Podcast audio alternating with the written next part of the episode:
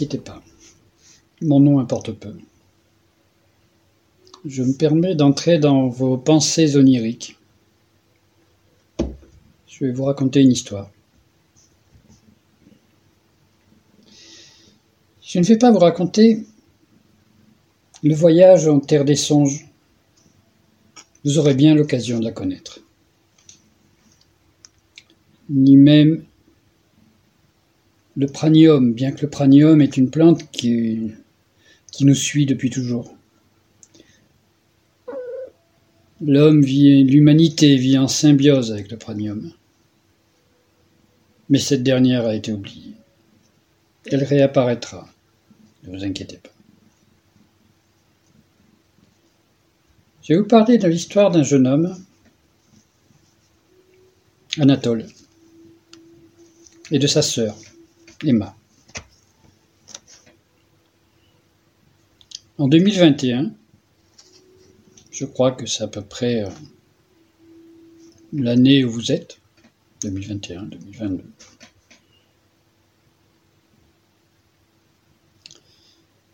Emma, qui avait été adoptée par les parents d'Anatole, se fait enlever à Berlin.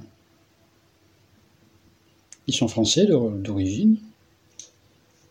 Emma voulait aller à Berlin. Elle a toujours eu des pensées un peu spéciales pour tout le monde. Des idées que tout le monde a trouvé farfelues, que tout le monde a trouvé farfelues. Mais son demi-frère, Anatole, l'a toujours écouté. Il l'a suivi dans ses pensées, dans les débuts de la géosophie. La géosophie, ça ne vous dit peut-être rien. En grec antique, G signifie terre et Sophia, sagesse. Pour résumer, on peut dire que c'est une discipline sur, euh, euh, sur l'écologie, mais vue par... Euh,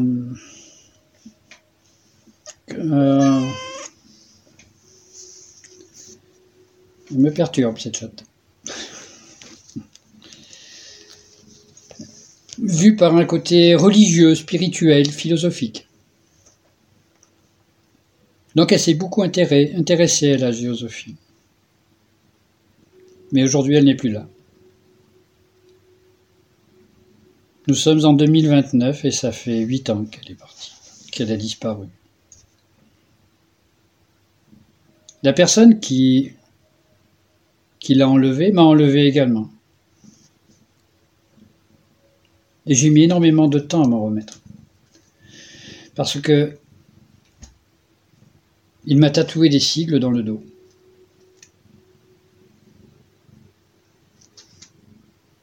Je m'aperçois maintenant que c'est une écriture.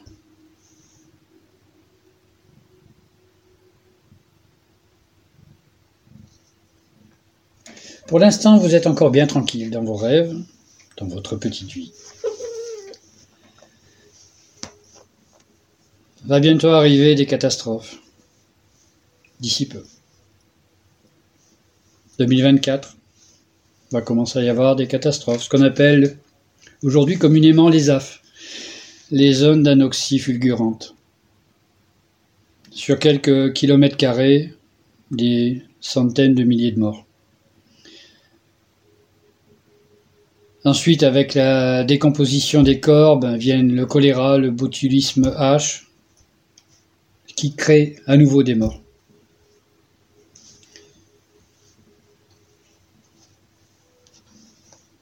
D'après certains scientifiques, ça pousse encore à augmenter le réchauffement climatique.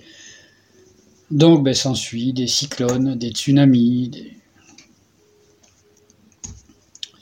Et donc, petit à petit, la géosophie a pris de l'ampleur. Je me suis fait un bon ami, euh, Philippe. Euh, nous avons le même âge, 22 ans.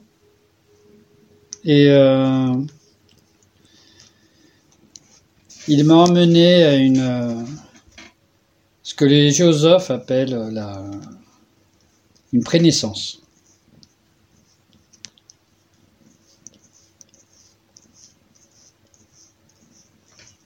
C'était secret. Il y a des, il des centres, des centres d'études géosophiques où chacun vient partager.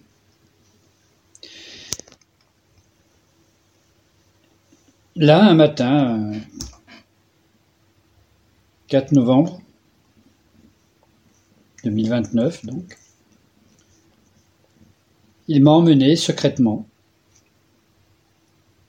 Disons que jusqu'au dernier moment, on ne savait pas exactement où ça allait se situer, dans quelles conditions, etc. Mais moi, enfin, moi, j'étais à milieu de savoir tout ça. Pour moi, la géosophie, j'avais mis ça loin de moi parce que ça me, rappelait trop de souvenirs, trop de souvenirs de, d'Emma, de, de ma sœur. Et donc, euh, c'était un très très bon ami et donc je l'ai suivi. Et il m'a emmené à la cathédrale de Paris. Il y avait plein de géosophes. Philippe est passionné par la géosophie. Il suit tout, tout ce qui se passe. Il, y passe énormément de temps.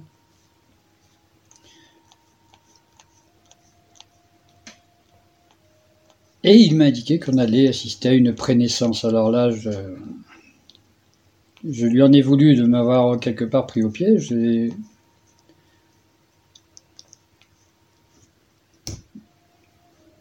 puis il y a eu un hymne. Euh, il y a eu ce fruit de pranium. On a inhalé ce fruit de pranium. Et plus rien. C'est là que je suis rentré dans un rêve.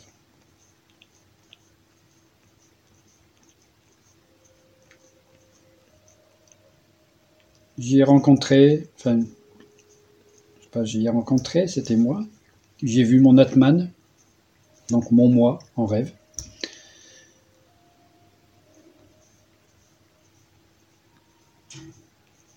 Et après, euh,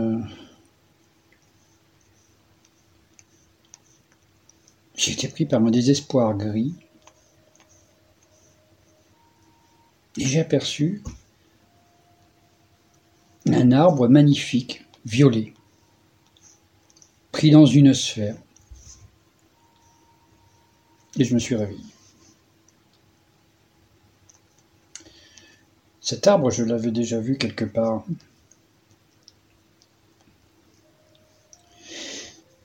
Et comme j'avais tout pris de toi, tous tes livres, tous tes dessins, tous tes croquis, tu en faisais énormément.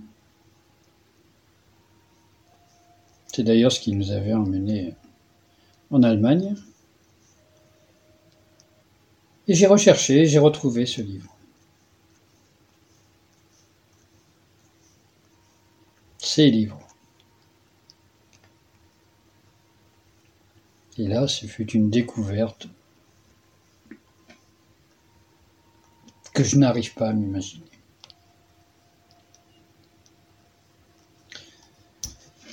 Philippe, qui se fait désormais appeler Phidias, c'est le nom de son Atman, Atman, vous connaissez pas encore, mais c'est pas grave, ça viendra, vous verrez que vous comprendrez peut-être même plus vite que vous ne le pensez.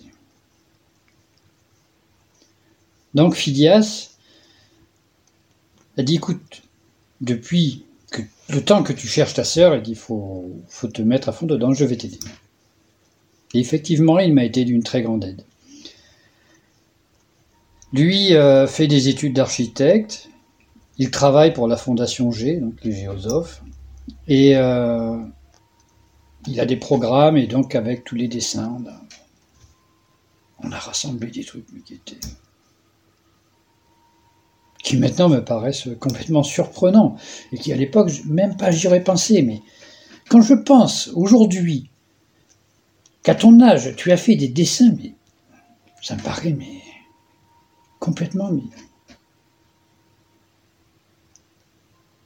Il n'y a pas de mots pour dire ça. C'est effarant. C'est impensable que toi, toute jeune, tu arrives à, ce résultat.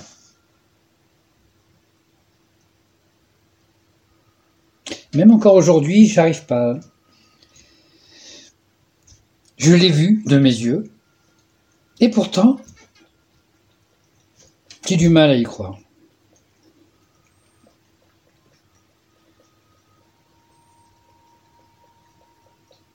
Je m'adresse à toi et puis je suis dans le rêve des autres. En fait, je suis dans un train. Parce que depuis cette prénaissance, il s'est passé énormément de choses. Je suis retourné à Berlin. J'ai rencontré un homme que tu voulais rencontrer à l'époque, qui m'a fait rencontrer d'autres géosophes, qui ont des statuts plus importants dans la Fondation G.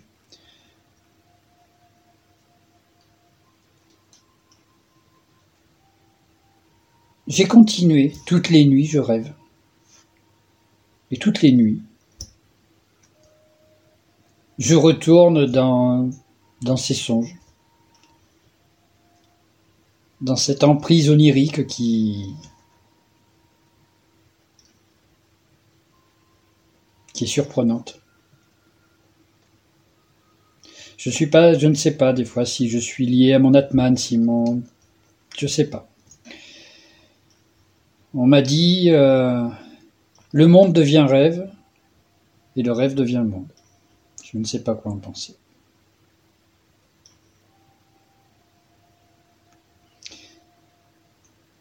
À l'heure où je t'écris ces lignes, je vais vers toi. C'est ce qu'on m'a dit. Huit ans après, je vais te retrouver. Huit longues années.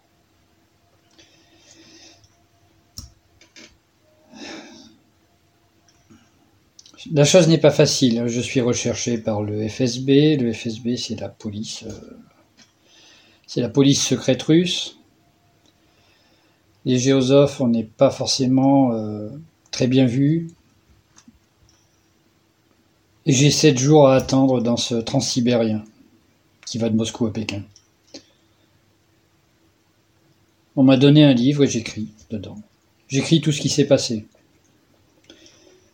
tout ce que j'ai vécu. Le 24 novembre, je suis parti de Moscou. Et depuis le 4 novembre, il s'est passé énormément de choses et je te raconte tout ce que je rêve, tout ce que je. tout ce qui m'a amené à prendre ce train. Pas forcément de gré au début, mais bon, c'est pour te voir. Donc.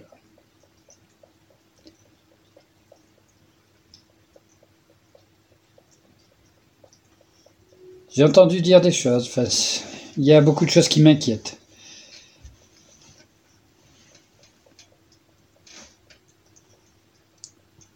Le pranium, est-ce que c'est quelque chose de magique? Est-ce que c'est la solution de demain? Est-ce que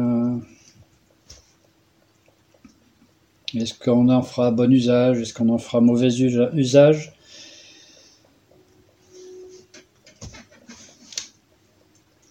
Il y a des êtres humains qui commandent ça et ma foi. Mais paraît-il que toi, tu es au-dessus de ça, donc je ne sais pas. Tout ce que je t'écris, je ne sais pas si tu l'as vécu, si, dans ton monastère euh, chinois on t'en parle, si tu es au courant de tout ce qui se passe à l'extérieur.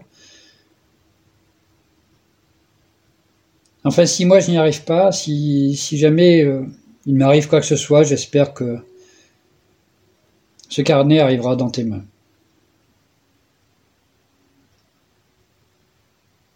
Et j'espère qu'on pourra vivre un autre avenir ensemble. Je ne sais pas si je pourrai rester près de toi. Je ne sais pas si toi tu peux en décider. Je sais, j'en sais rien. Je suis.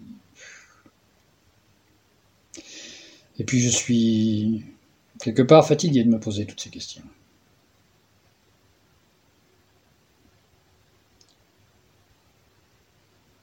C'est un éternel qui m'a confié cette histoire, que je viens de vous dévoiler. Mais je vous rassure, vous n'êtes pas obligé d'attendre 2029.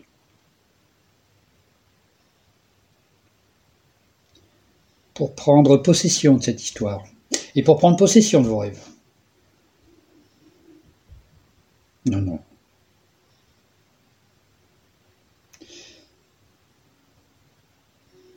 Cet éternel,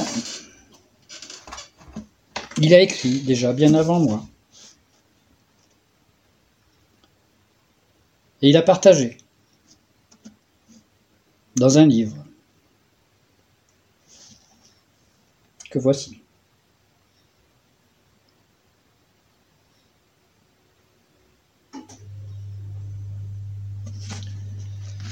La source du pranium, donc le carnet d'Anatole. Écrit par Caris Demo.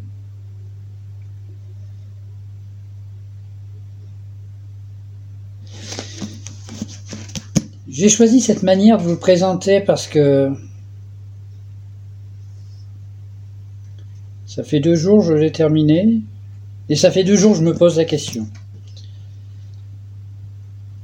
Rédiger la chronique va être compliqué. Présenter sur un film, je tourne en rond depuis deux jours.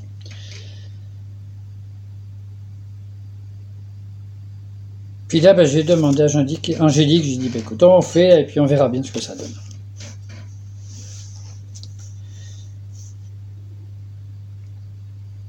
Ce livre amène euh, énormément de réflexion. Oui, il y a une partie... Euh,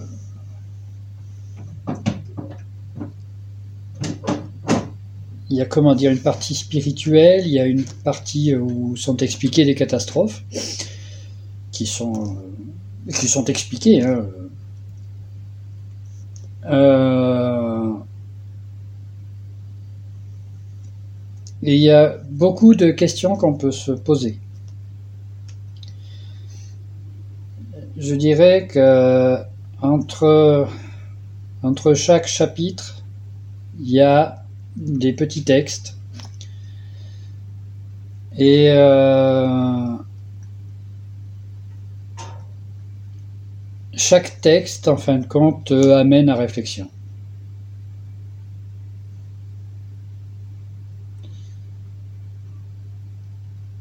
Effectivement, le monde devient rêve le rêve devient monde.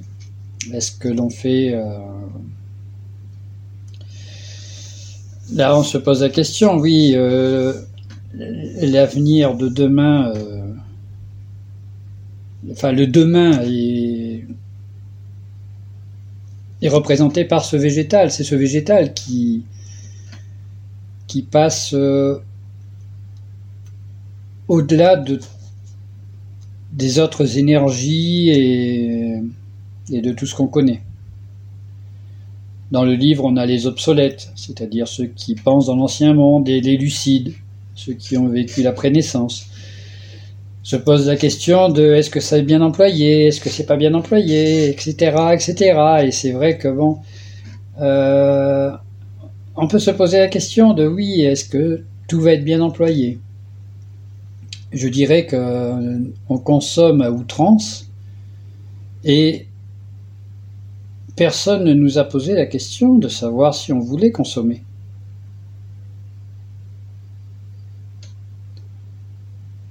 Les achats qu'on effectue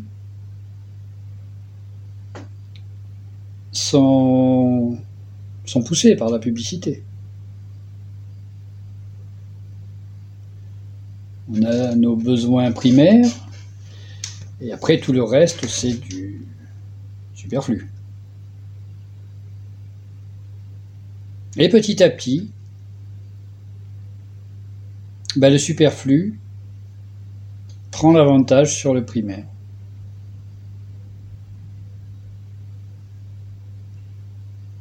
Donc quelque part, on est obligé. On nous oblige à le faire. Donc euh, c'est pareil, euh, la consommation du pranium, est-ce qu'on peut J'ai lu dans une critique que euh, il y a une dame qui a écrit que si elle, en avait qui poussaient dans le jardin, elle ne le partagerait pas. Bah, ça m'a fait ça m'a fait sourire. C'est vrai qu'on peut se poser la question de parce que bon, les géosophes passent pour des écoterroristes, des écoterroristes, mais bon, l'écoterrorisme, c'est quoi? Parce que le fait de consommer, de, consommer à outrance, le fait de s'entretuer, euh, c'est déjà du terrorisme. Il n'y a pas écho devant, mais ça change rien. Il reste terrorisme. Donc, euh, j'ai complètement été emballé par ce livre.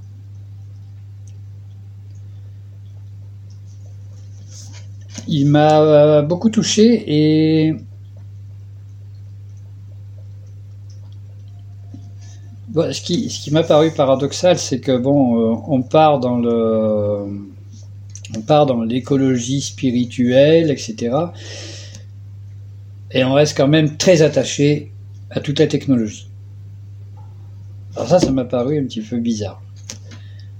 Donc au début, j'étais un petit peu, il y a des moments, j'avouerai que j'étais un petit peu perdu. Et malgré le fait d'être perdu, l'écriture est tellement addictive qu'on tourne les pages pour savoir quand même. On peut pas, on peut pas entamer un livre comme ça et puis se dire euh, non, non, non, non, tout compte fait, m'intéresse pas. Non, ça on peut pas. À partir du moment où vous le prenez, bah, vous irez au bout. Puis bah, vous ferez comme moi. Vous attendrez patiemment le tome 2.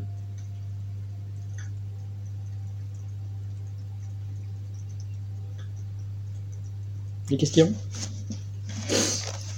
Euh, Oui, je voudrais savoir pourquoi tu as piqué mon livre. C'était pour présenter en couleur. D'accord. Et je vais dire une phrase qui est euh, à l'arrière, donc en quatrième de couverture. Si la sagesse ne parvient pas à sauver l'humanité, peut-être nos rêves le pourront-ils? L'écriture de l'auteur est soignée.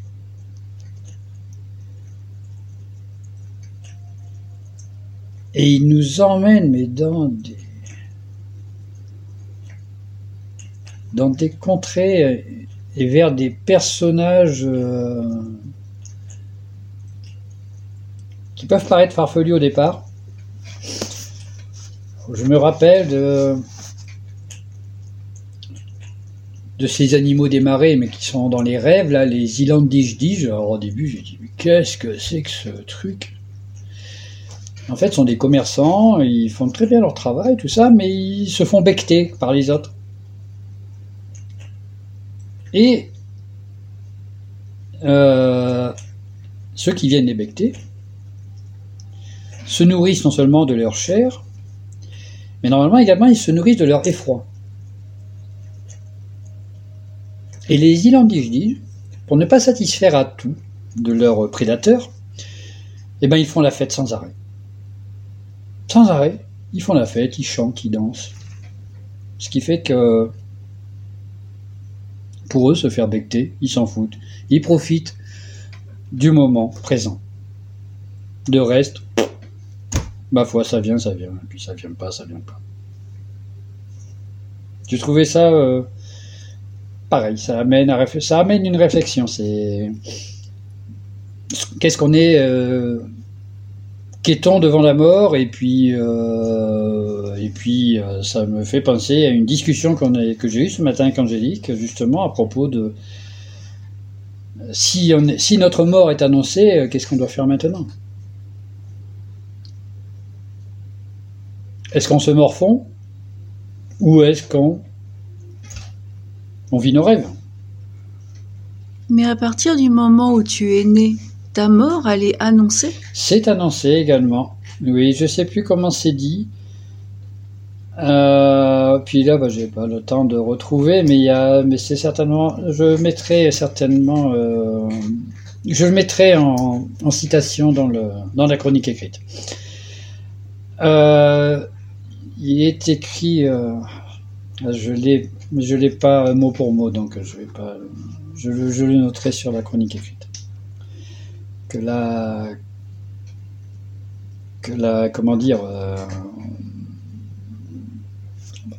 ça veut dire que la, mort fait partie de la vie, quoi, de toute façon, et qu'on et qu'on vit constamment avec.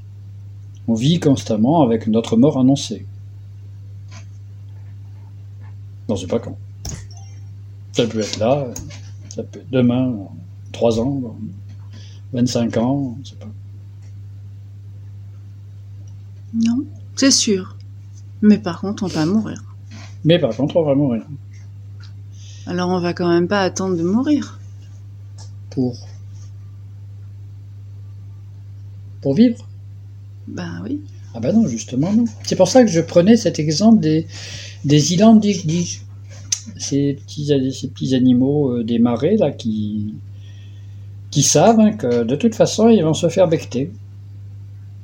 Mais pourtant, bah, ils font la fête. Ils font la fête, ils font la fête, ils font la fête, ils font la fête. Tant qu'ils sont à leur travail, etc., ils sont très sérieux. Mais entre deux, ils ne font que la fête. Bah, ils ont bien raison. Voilà. Et pourtant, ben, pendant leur fête, hein, ben, il y en a qui vont venir se faire- y en a qui vont se faire becter, mais bon, c'est pas grave. Euh, ils, vont, euh, c'est c'est leur manière quelque part de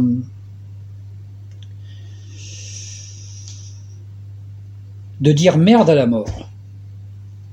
Parce que par le ils nourrissent pas, enfin ils nourrissent de leur chair leurs prédateurs, Mais pas par mais, leur peur. mais pas de leur peur.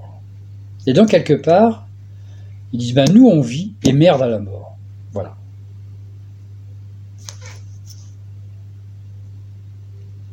Il y a plein de thèmes.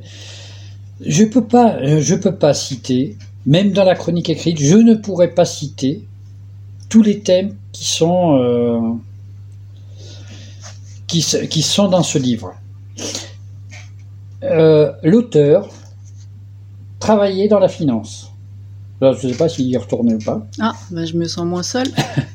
Il travaillait dans la finance ainsi. euh, et, il a, et à un moment, il s'est dit que qu'est-ce que je fous là? Et avec, euh, avec sa femme, ils ont pris un sac à dos, chacun, je suppose. Et puis ils sont partis, je crois, je sais plus si c'est 11 mois, ou- ils sont partis faire un tour du monde. Et c'est pendant ce temps qu'est venue cette idée de, livre. Et donc il a dû rencontrer, oui, énormément de... de toute façon, c'est pas qu'il a dû, c'est qu'il a rencontré, vu comme c'est écrit, il a rencontré euh, énormément de civilisations et euh, des, des spiritualités différentes. Il y a des choses qui vont te faire plaisir parce qu'il y a beaucoup de Celtes dedans. Donc il y a de notre civilisation qui est dedans. Alors tu dis quand Ben, moi, j'attends que tu me rendes mon livre. Bien. Voilà, ben merci beaucoup. hein. Voilà. Parce que je tiens à dire que c'est quand même mon livre. hein, que David, euh, qui est- parle de technologie euh, comme si c'était une horreur, il lit avec sa liseuse numérique. Oui, mais j'ai déjà expliqué pourquoi. Mais n'empêche. C'est un confort de lecture et pour moi c'est un confort de lecture Voilà. qui fait euh, ne pas euh, changer de lunettes sans arrêt et de, Donc maintenant que je et de récu- lire plus longtemps. j'ai récupéré mon livre, je vais pouvoir Et le puis- lire. Et autre chose, s'il y a bien quelque chose dont j'ai horreur, c'est de euh, surligner sur un livre. Pour moi, c'est. Enfin, mettre des annotations euh, sur un livre, euh, c'est. euh, C'est pas, c'est quelque part, enfin, surtout des annotations, le regard surligné, c'est pas bien grave. C'est sacrilège. Mais c'est. euh, je sais pas, c'est c'est presque, c'est presque une atteinte à l'auteur. Tu sais, moi j'ai un surligneur qui se gomme. Mais ça, c'est bien, ça. Voilà. Ça, c'est bien. Effectivement, je ne note rien dans les livres. Voilà, donc là, je peux. Tu vois, liseuse, c'est ce qui est pratique. Je peux prendre des notes. Mais là, sur celui-là, euh, j'avouerai que des notes, il y en a énormément. Donc euh, maintenant, il va falloir que ben, je m'attelle euh, à un autre instrument de, de torture pour moi et pour rédiger la chronique. Ah, tu vas nous la faire alors, cette chronique.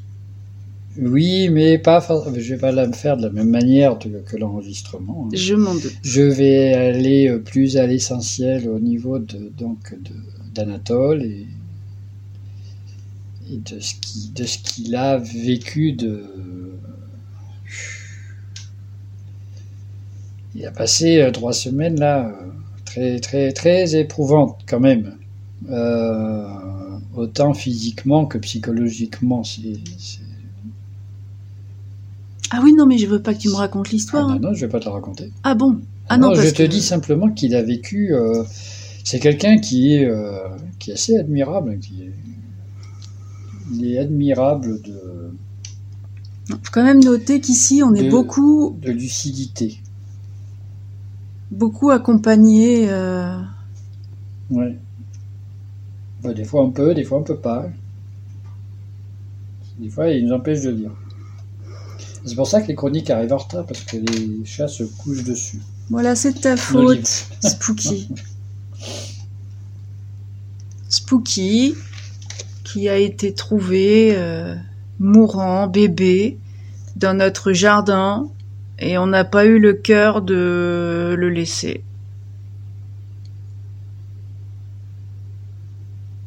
Finalement, c'est une question philosophique, Alors euh, parce qu'on a trompé la mort. voilà.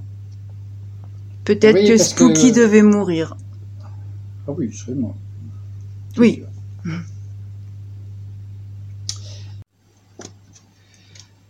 Kitty, elle rêve d'un monde où elle serait seule dans la maison. Tu rêves d'un monde où tu serais le seul chat. Ok. Ça. Parce qu'elle- Parce qu'elle aime pas partager les yaourts et tout et tout. Ni le radiateur d'ailleurs. Baggy. Alors Baggy, elle a des yeux. Mais... Qu'est-ce que tu en penses, Baggy? Baggy, parce que Baggy, elle parle. Baggy, T'as rien elle parle. dire T'as rien à dire aujourd'hui? Là, on te filme, tu dis rien. Comment ça va, Baggy? Baggy, comment ça va? Hein? Mais tu dis rien. Ah bon? Plus fort. Plus fort. Plus fort. Alors, elle. Tu vois. Voilà. Et donc, notre ami Spooky, le phénomène.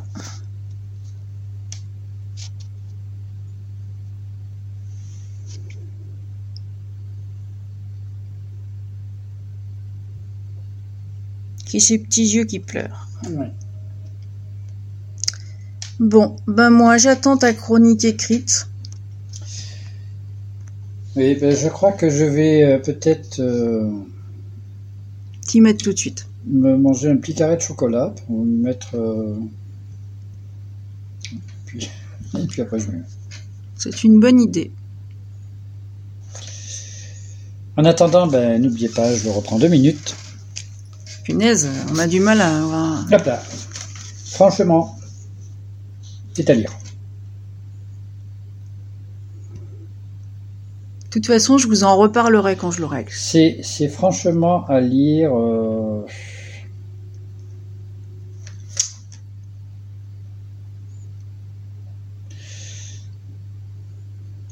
Je dis au début, ça va des fois vous paraître un peu, euh, un peu étrange, mais euh, mais c'est une lecture très addictive et très agréable. à lire. Bon. Eh ben ok. Allez hop, carré de chocolat? Carré de chocolat. Pas pour Spooky Ah bon? Eh non Eh bien merci David pour cette euh, chronique euh, très intéressante. Et puis ben, je vous souhaite bonne lecture. Et puis je vous dis à très bientôt. Ciao Ciao ciao